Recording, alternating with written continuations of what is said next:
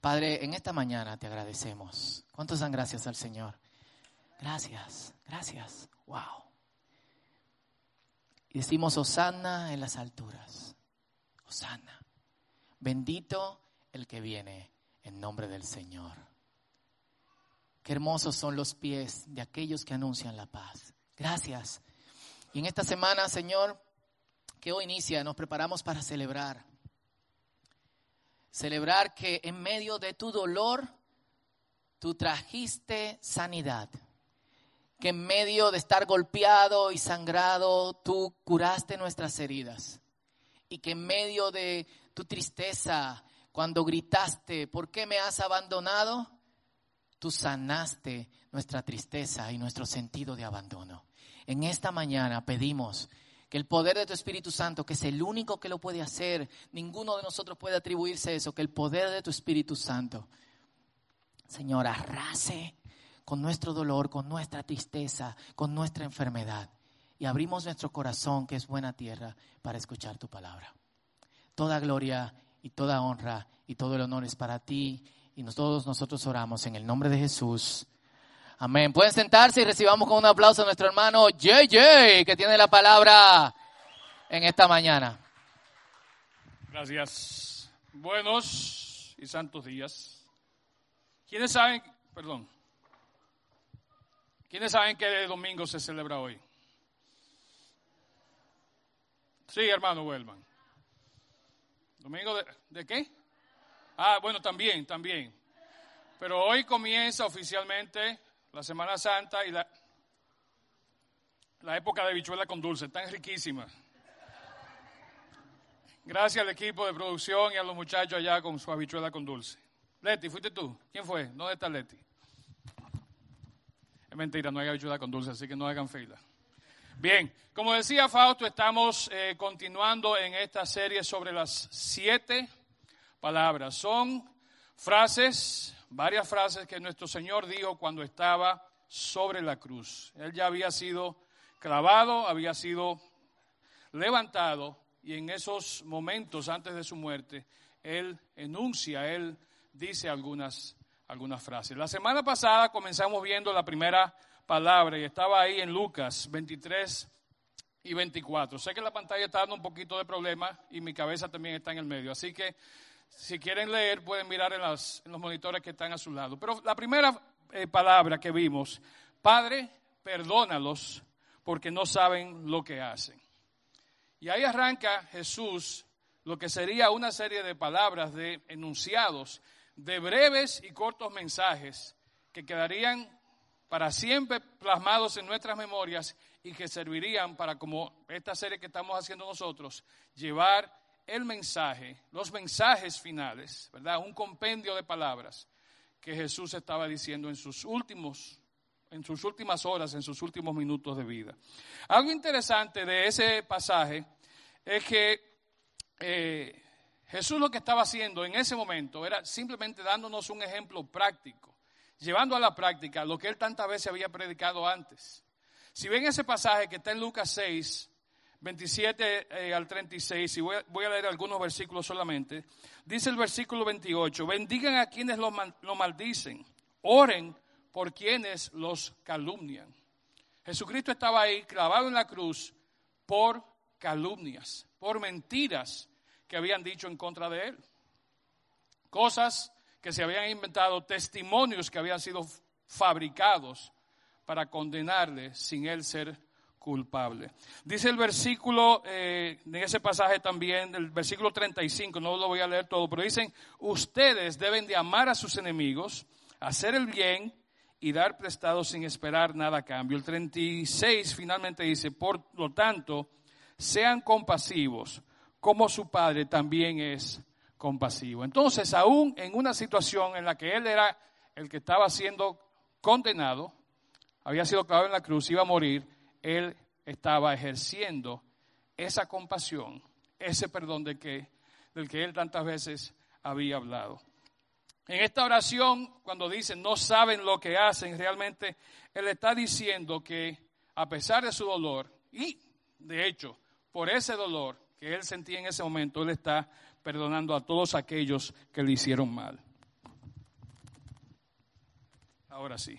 Bien, en la segunda palabra entonces vimos eh, cuando él realmente dice que ese perdón que él está hablando y que él había hablado tantas veces, es un perdón que es inmediato, que es instantáneo y que no tiene tantos requisitos como quizás nosotros, los humanos, a través de la religión le hemos puesto. El ladrón le pide perdón. Jesús no le dice te perdono, no le dice, mira, el domingo tiene que ir al círculo y trata de ir la semana que hay discipulados. Eh, oye, tiene que darle tu dinero a los pobres o tiene que hacer X o Y cosa. ¿Qué le dice Jesús en esa segunda palabra? De cierto te digo que hoy te aseguro que estarás conmigo en el paraíso. El ladrón murió como Jesús también murió e inmediatamente ambos fueron al paraíso. De nuevo, Jesús está llevando a cabo lo que él había hecho tantas veces. No era simplemente poner eh, condiciones, sino decirle, mira, yo te perdono tus pecados. Lo hizo con un paralítico que lo que hizo, lo que hacía o lo que quiso hacer fue que él le sanara. No solamente lo sanó, sino que le dijo, vete, tus pecados te son perdonados. Lo hizo con la mujer que vino a enjugar sus pies, ¿verdad? Con su cabellera en un perfume carísimo. Y le dijo, tus pecados te son perdonados. Lo hizo, lo hizo también con la mujer adúltera. Cuando fue sorprendida en adulterio y fue traída donde él para que él dictara su sentencia, para ellos apedrearla en base a las palabras de Jesús. Y él le dijo, después que se habían ido todos, vete, yo tampoco eh, te condeno, vete y no peques más pero aún sin decirlo, estaba mostrando que él estaba perdonando. Bien, entonces, vemos a Jesús haciendo todas estas cosas durante su ministerio y aún en la cruz él está enfocado no en él, no en su sufrimiento, sino en los demás. Y decimos entonces, oye, pero ya está bueno Jesús, no es tiempo de como que tú te preocupes un poquito de tu condición. No sé si te has dado cuenta, pero tú, tú estás clavado en una cruz, te estás desangrando, y muy probablemente vas a morir. Pero aún en ese momento, en esa situación de dolor, ¿qué hace Jesús? ¿Cuál es la tercera palabra que Él nos menciona? Si leemos Juan, capítulo 19,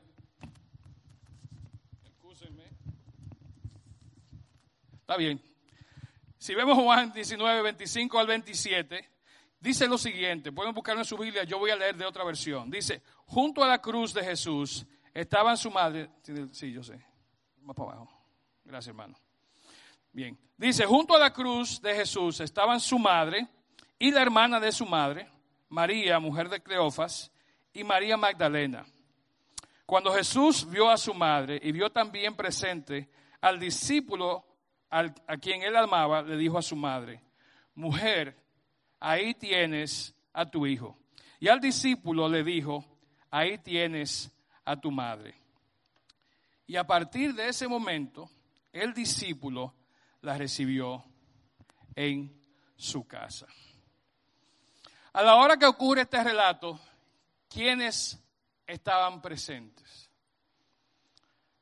Ya toda la multitud que había coreado, crucifíquele y que le había seguido hasta el Gólgota, la calavera, el monte donde iba a ser crucificado Jesús, ya esa multitud se había cansado, ya el show había pasado y ellos se iban a sus casas. ¿Ya? Me imagino cuando hay un espectáculo en el malecón, ¿verdad? Cuando vemos y cruzamos en algún punto la Máximo Gómez, el gentío subiendo. Y así fue, nada más y nada menos. Ya lo que estaba sucediendo, que era de entretención, había pasado. De hecho, los religiosos que habían dirigido la turba ya tampoco estaban ahí. Ellos se habían ido. ¿Quiénes quedaban entonces? Quedaban algunos soldados porque tenían esa responsabilidad de vigilar y de estar ahí hasta que todo aconteciera. Y estaban cuatro de sus más fieles y cercanos seguidores. Estaba María Magdalena, a quien él había liberado de no sé cuántos demonios estaba María, mujer de Cleofas, que dicen que era familia también porque eran parientes de José de Nazaret. Estaba María su madre y estaba el discípulo amado Juan. Esa era la persona que estaban allí, al pie de la cruz, esperando que pasara lo que ellos sabían que iba a pasar. Esa era la iglesia que estaba naciendo en ese momento. Esas cuatro personas. Ellos conformaban ese grupo de fieles que a pesar de todo, a pesar de todas las circunstancias, estaban dispuestos a seguir a Jesús hasta su muerte. De hecho, María está allí, y como vamos a ver en un momentito, no solamente como madre, sino en apoyo de la misión que ella sabía que su hijo, desde su nacimiento, tenía a cargo. Y en esa capacidad ella se presenta allí. A María se le había pedido ya, de hecho, en el tiempo del, ministerio de Jesús, que ya se olvidara de, Jesús como su hijo. De hecho, la vio a ella pocas veces. La vio, sabemos que en la boda de Canal, la vio, sabemos que en otros momentos, pero fueron contadas las veces en que Jesús estuvo cerca de María. Pero aquí María acude junto a otros a estar al pie de la cruz. Y María está allí con el dolor de una madre, está allí sufriendo lo indecible. Las que son madres aquí y tienen hijos, sean pequeños, sean grandes, sean medianos, sean manganzones como el hijo mío, ¿verdad? Saben lo mucho que nos duele cuando nuestro hijo, si apenas se clava un clavito, se corta, se hace una cortadita, se da en la frente y le sale mucha sangre y hay que salir corriendo con ellos. en vez de ir a la clínica que queda dos minutos, uno coge y se va seis o siete kilómetros de la casa de su mamá para preguntarle, ¿qué hago, mami? Eso lo hice yo con mi hija pequeña. Sabemos el dolor que se siente cuando vemos a un hijo sufriendo. Y ese cuadro, ¿verdad? Y perdón a Mel Gibson que estoy usando sus imágenes, pero también estoy dando el avance de que viene la parte 2, así que estén en sintonía. Viene The Passion of the Christ, Part 2. Ya están filmando. Bueno, el punto es que el dolor que ella siente ahí es indescriptible. ¿Por qué? Porque está padeciendo como madre, como ninguna otra persona, quizás en la historia de la humanidad, antes o después de ella, iba a padecer. Y lo, como dicen en inglés, ¿verdad? Para agregar insulto al dolor, ¿verdad? Para vejar encima del dolor, Jesús cuando se dirige a ella, en ese momento que ella está ahí a los pies de él, ¿cómo cómo se dirige a ella? ¿Qué le dice? Le dice mujer, no le dice madre, no dice mamá, ay mami, no, no dice mujer. Y con eso crea esta separación. Con eso crea una desconexión. Y de hecho, con eso pone fin oficialmente, aunque ya había comenzado eso años antes, con eso él pone fin a la relación madre-hijo que había entre ellos dos. Nunca dejó de serlo ella su madre, pero sí en este momento, de manera particular, culminando ese tiempo de su ministerio, ya él no la ve a ella como madre. ¿Por qué habló Cristo así a su madre? Porque él le dice, mujer, ahí tienes a tu hijo. Y no le dice, madre, ahí tienes a tu hijo. Era lo lógico, ¿verdad? Gramatical y semánticamente como lo que pega. Pero no le dice mujer a ella. María, aunque era su madre, como acabo de decir, en ese momento siente el abandono, siente esa desconexión intencional que Jesús había creado. Él estaba haciendo algo que la iba a preparar a ella para lo que era su rol en lo sucesivo. Ya María dejaba de ser madre y se convertía en qué? En un discípulo más, en una discípula más de Jesucristo. Dejaba su rol como madre y se convertía qué? En una creyente que iba a ser salvada por la fe en la muerte y resurrección luego de Jesucristo. Si María se queda en su rol de madre y no asume el rol de creyente y de dependencia de Jesús, no llega al cielo. Ah, pero que ella era la mamá de Jesús y que no llega a recibir la vida eterna si no asume y toma su rol como discípulo y como creyente en Cristo. Jesús dice que si nosotros queremos seguirlo, debemos estar preparados entonces, así como María, para dejar ir, para soltar, para abandonar muchas cosas. De hecho, en Mateo 10, 36, 37, lo voy a leer, lo puede buscar en sus Biblias, dice, los enemigos del hombre serán los de su casa. El que ama a su padre o a su madre más que a mí, no es digno de mí. El que ama a su hijo o hija más que a mí, no es digno de mí. Y eso incluía a María.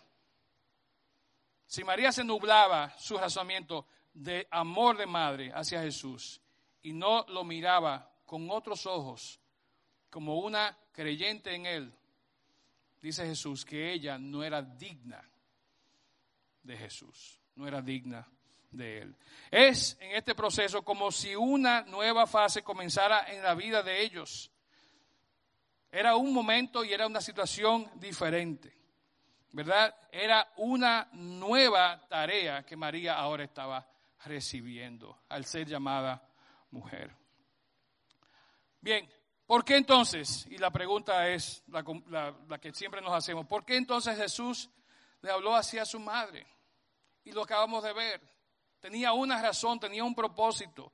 Jesús no era un hijo muriendo en la cruz, sino que era el Salvador del mundo entregando su vida por ella y por todos nosotros. Desde lo alto de la cruz, Jesús, ¿qué está haciendo? No se está compadeciendo, no está diciendo, ¿verdad? Déjame yo bajar aquí. Ya yo perdoné a esta gente, ya yo hice mi trabajo aquí, ya yo puedo bajar e irme. Desde esa cruz Jesús sigue trabajando. Él está ahora designando o asignando responsabilidades. Ella está aquí arriba, todo el mundo está allá abajo y le está diciendo, mujer, mira, ahí está tu hijo. Hijo, mira, ahí está tu madre. Eh, padre, perdónalo porque ellos no saben lo que hacen. Tú vas a estar conmigo hoy en el paraíso. Clavado en la cruz, desangrándose, muriendo, Jesús sigue trabajando. Comparémonos con nosotros a veces en cositas que el Señor pide que hagamos para Él. Oye, está fuerte, deberían ponerse culto a las 11. Es que el domingo, mira, ahora yo venía ahorita y un tapón en la calle de ya los domingos. Y yo, oye, yo me acosté tarde anoche porque estábamos, tú sabes, estábamos en la zona. Fuimos, fuimos a ver, eh, tú eres la culpable, ¿verdad? Miércoles 6. Se acabó tarde, después fuimos a buscar algo de comer, entonces el culto deberían como mañana, nada más mañana, ponerlo a las 11 buscamos nuestra comodidad, buscamos lo que a nosotros nos conviene y nos olvidamos de que es hacer las cosas a la manera de Jesús. Es hacerlo como Jesús lo hizo. Jesús estuvo trabajando, estuvo empoderando, estuvo delegando hasta el momento de su muerte. Y por ahí comienza diciéndole a su madre, mujer. En esta última ocasión entonces, cuando Jesús se dirige a ella como mujer, parece que está claramente diciéndole, tu papel como madre ya ha terminado. Y ella está renuentemente aceptándolo y dejando ir a su hijo y como hijo a Jesús y está aceptándolo como Señor. Y lo interesante es que en todo este proceso Jesús no la eleva a ella a una posición que es a la par de él. María, mujer, cuando yo muera y resucite, tú y yo vamos a trabajar juntos por el bien de la humanidad. De hecho, yo le voy a decir a los que no me puedan orar a mí, que te oren a ti. Y así nos repartimos la carga porque yo voy a estar muy ocupado. Tú sabes que esta gente son muy pecadoras. Yo voy a ser sacerdote, voy a ir intercediendo 24-7. Tú debes ayudarme un poquito. Así que yo te voy a encargar a ti las oraciones que son de asuntos de colegio y de muchachos y cosas de esas. Hazte cargo tú porque tú entiendes de esos temas. Jesús no hace eso. Jesús no le delega a María, ni le da autoridad, ni le empodera por encima de él, ni le eleva a su par. Ni nos dice a nosotros, órenle a María. Órenle a mi madre para que ella interceda por nosotros, por ustedes. Jesús la llama mujer. Y, como decimos en buen dominicano, la pone en su puesto. Ella es un discípulo más, ella es una creyente más, con todos los requisitos, con todo lo que se necesita, que hagamos tú y yo para ir al cielo. Entonces, a María le estaba diciendo, resumiendo ya, voy de regreso al cielo, por esto tú y yo debemos tener una relación enteramente nueva. Y a ella le reconfirma que ella, él seguía amándola como madre. Se lo reconfirma cuando le dice a Juan, he ahí tu madre. Yo me voy, no puedo cuidar de ella como hijo. Yo te encargo a ti, mi discípulo amado, que hagas ese trabajo. Entonces, en segundo lugar, para Juan, ahora veamos el lado de Juan, no es la primera vez que estaba en una situación de pérdida como esta. La pérdida de Jesús ciertamente era una pérdida personal para Juan, pero no era la primera vez. De hecho, cuando Juan iba a seguir a Jesús, ¿cómo le dice Jesús? Deja a tu padre, deja a tu madre y a tu barco y sígueme. Ese fue el requisito para Juan. Si él quería ser discípulo de Jesús, tenía que cortar, tenía que terminar esas relaciones que le podían atar, que le podían limitar, para poderle seguir a Jesús. Y ahora Juan está siendo puesto en una posición en la que él es quien tiene que recoger a alguien, quien tiene que traer consigo a alguien, porque Jesús, el Maestro, su, su pastor amado, se lo estaba solicitando. Juan entonces está presente y estaba dispuesto para obedecer a Jesús y para ser un hijo para María. De hecho, si vemos Hechos 1.14 y está en pantalla, está diciendo de que Juan la llevó ese día a su casa, ¿verdad? Dice el pasaje que desde ese momento Juan se lleva a María a su casa. Y dice Hechos 1.14, todos se reunían y estaban constantemente unidos en oración junto con María, la madre de Jesús, varias mujeres más y los hermanos de Jesús. Posiblemente esa casa donde se estaba orando, junto con María, no a María, ni a través de ella, ni a ella, sino se estaba orando a Jesús, pidiendo por Jesús, pidiendo por todo lo que estaba sucediendo. Era la casa de Juan, donde ya estaba con él viviendo María. Y la pregunta también es, ven acá, Jesús no tenía más hermanos.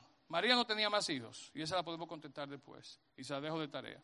Ciertamente era así, pero sabemos que hay un elemento diferenciador porque Jesús asigna a Juan esta tarea. Bien, Juan, al igual que sus otros discípulos, ¿qué había hecho? ¿Qué hizo Juan cuando se armó el no en el jardín de Getsemaní? Dime, Rubén, no, no veo, no veo, hay mucha luz. ¿Verdad? Dice un refrán viejo, los más eh, mayores aquí van a entenderme puso pies en polvorosa. Se embaló.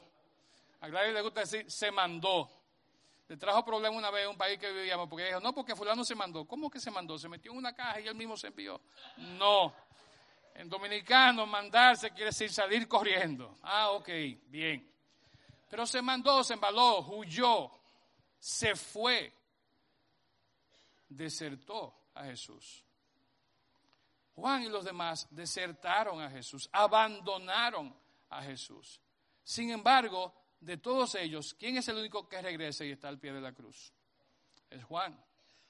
No en balde, Juan era el discípulo amado. No en balde, Juan, después en primera de Juan dice, si confesamos nuestros pecados a Dios, Él es fiel y justo para perdonar nuestros pecados y limpiarnos de toda maldad. Entonces él lo había vivido eso.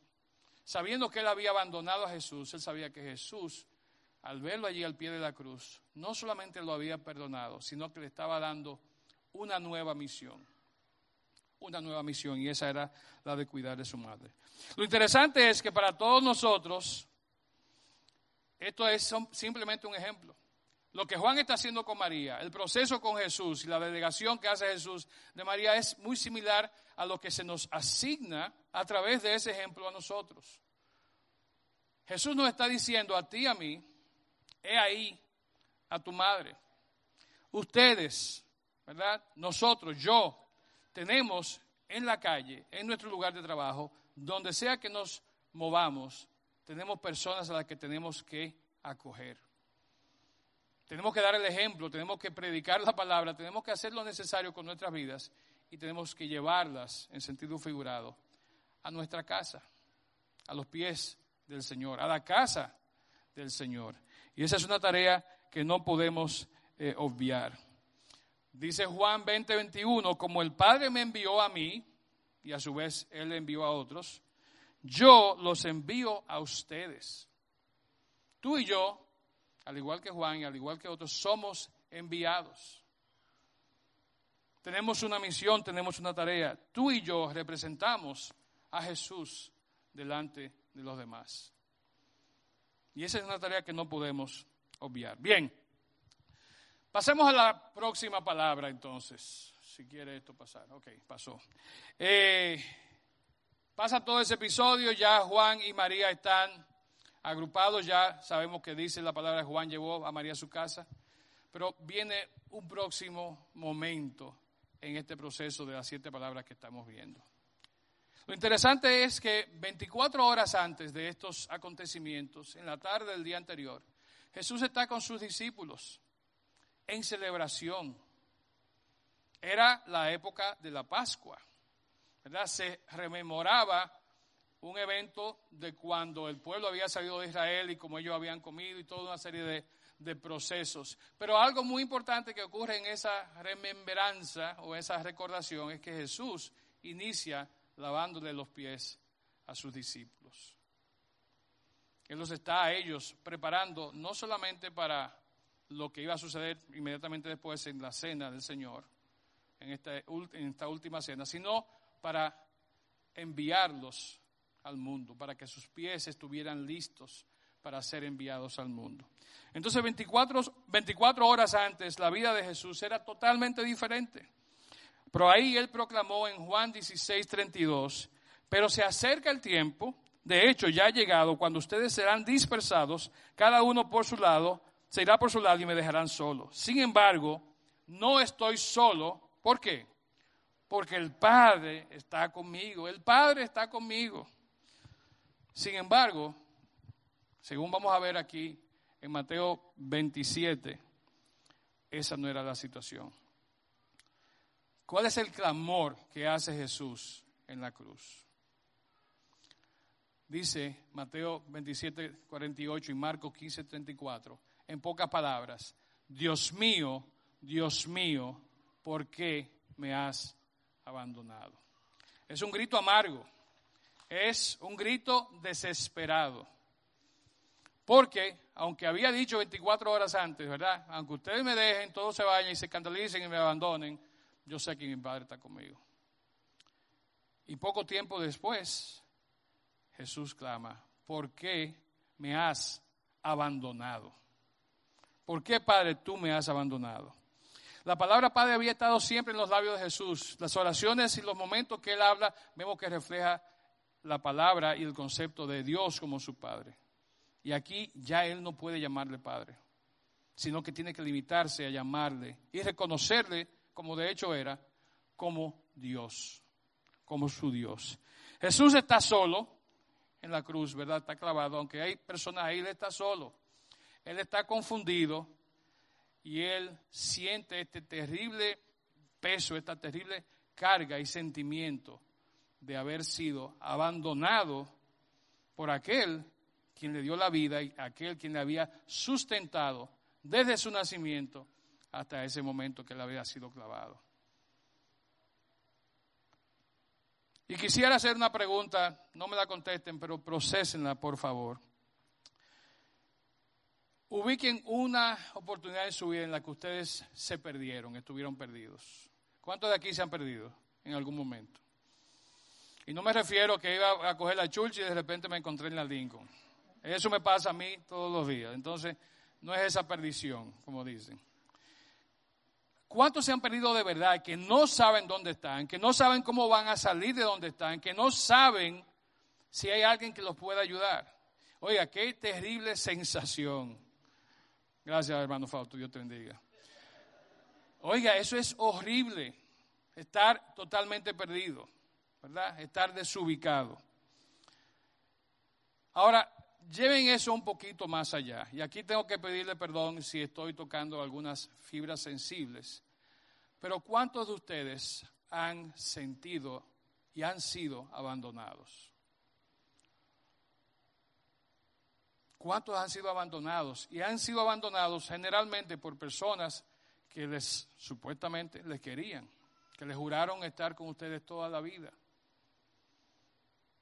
que eran los llamados a protegerles, ¿no? Y es difícil, es difícil de uno ser abandonado por alguien que se supone que debe acompañarle todo el tiempo y que debe en muchos momentos eh, salvaguardar su integridad, su futuro. Y así se sentía Jesús. El quien él pensaba y creía debía de, de estar con él siempre, le había abandonado. En lugar de sentirse frustrado, en lugar de sentirse derrotado o insignificante, ¿cómo se siente Jesús? ¿Y qué hace Jesús? Ese grito que él da es una oración. Jesús no había terminado su relación con Dios. Simplemente, así como había cambiado su relación con María, ahora la relación con el Padre era diferente.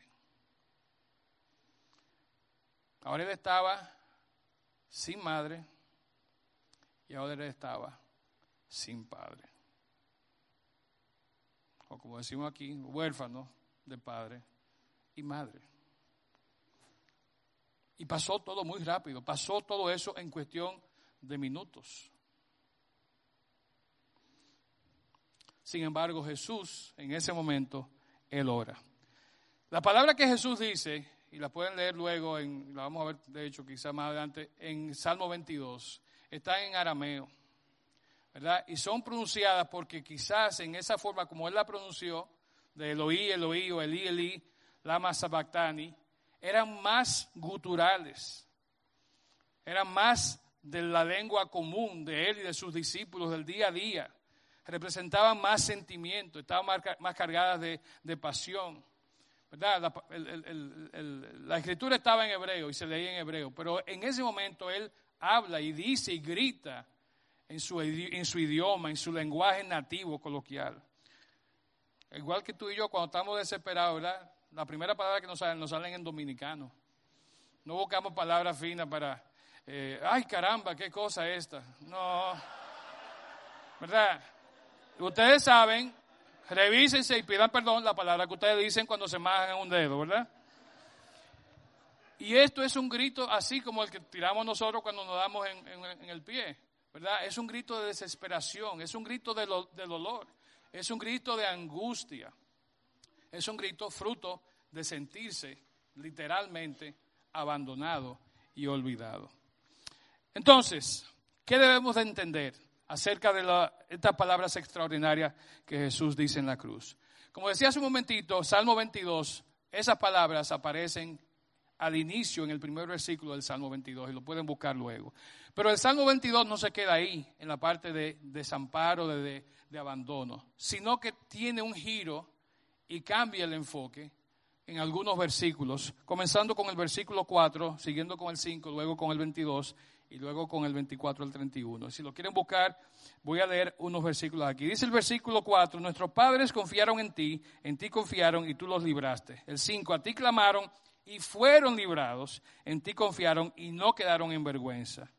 El, el 22 dice, anunciaré tu nombre a mis hermanos, entre tu pueblo reunido te alabaré.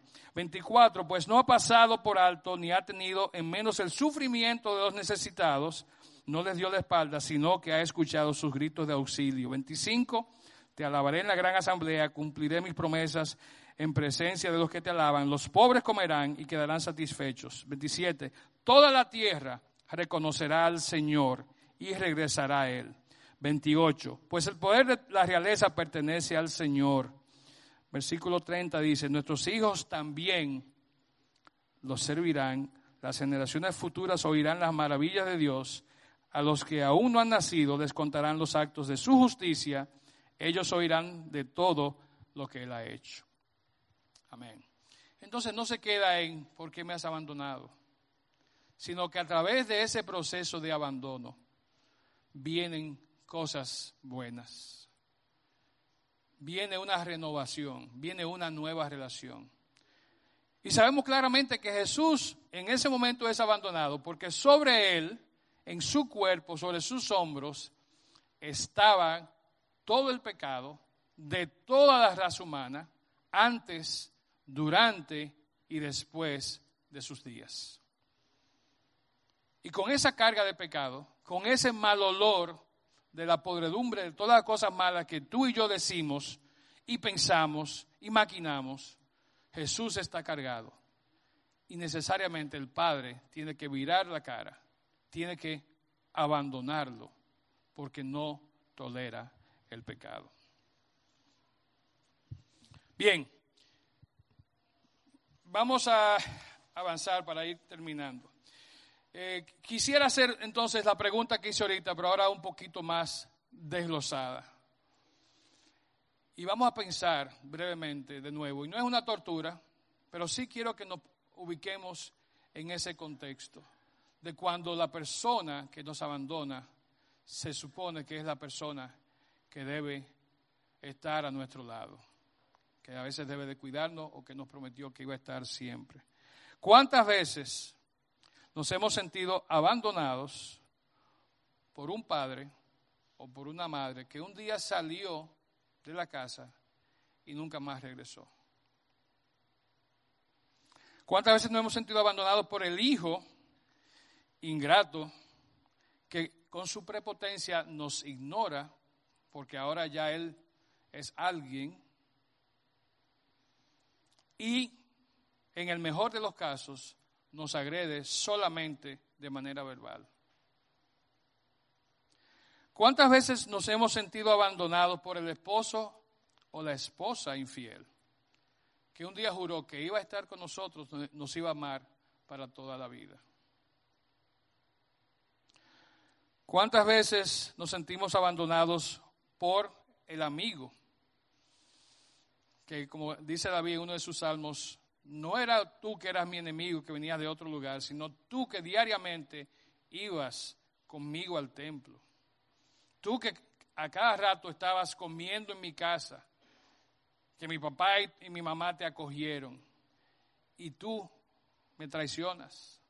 ¿Cuántas veces no hemos sentido en ese lugar? ¿Y qué no decir del abuso de niños, de niñas, de adolescentes, por personas que se supone que están para protegerles, para buscar lo mejor de ellos o para ellos en sus vidas.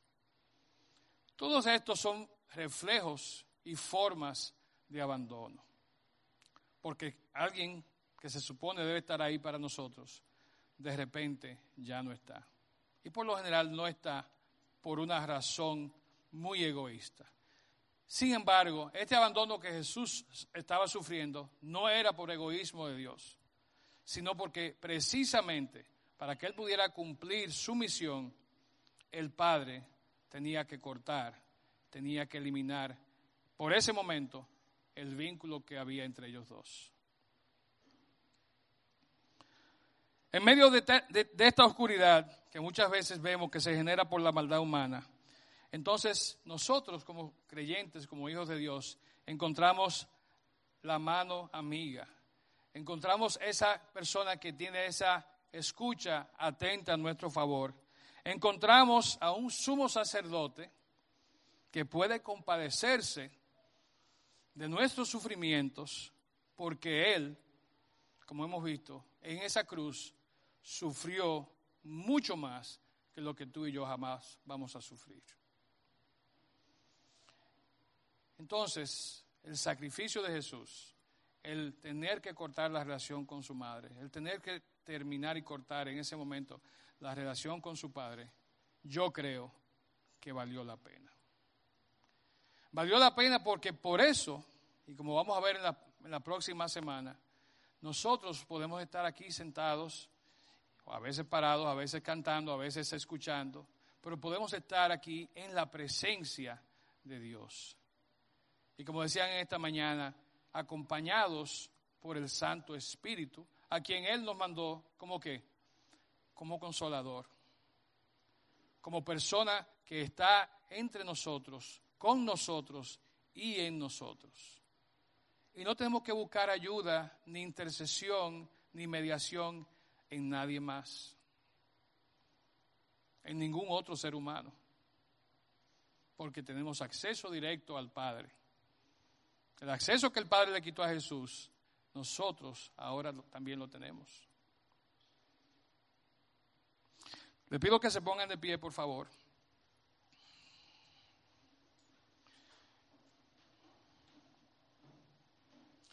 Y sé que aquí no hay uno, ¿verdad? Quizás no en el grado de lo que Jesús padeció, que no esté luchando, que no tenga luchas, que no tenga situaciones en su vida diaria, cotidiana, que sean complicadas.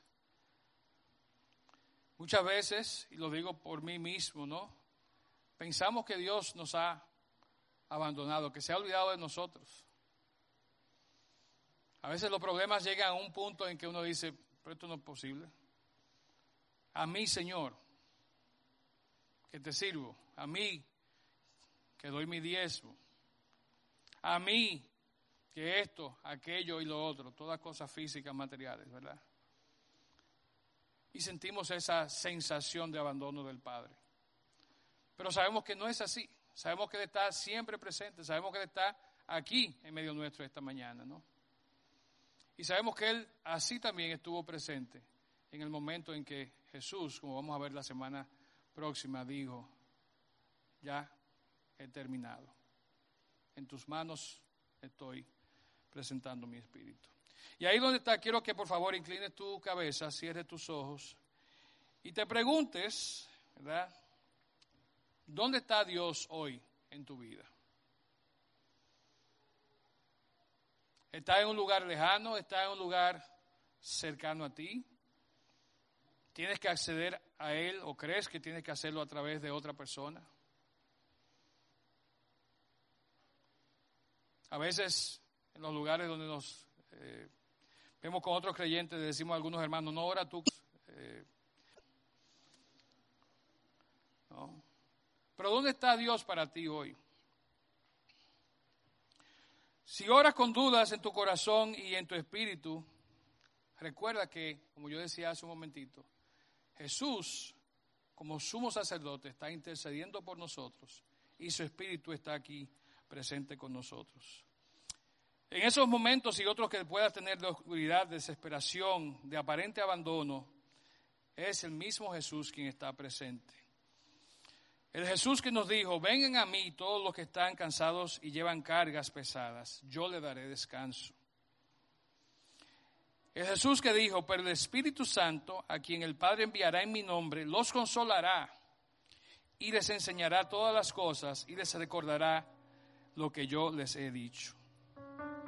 Y es ese mismo Jesús que nos dijo, estas cosas les he hablado para que en mí tengan paz. En el mundo tendrán aflicción, pero confíen, yo he vencido al mundo. Oremos.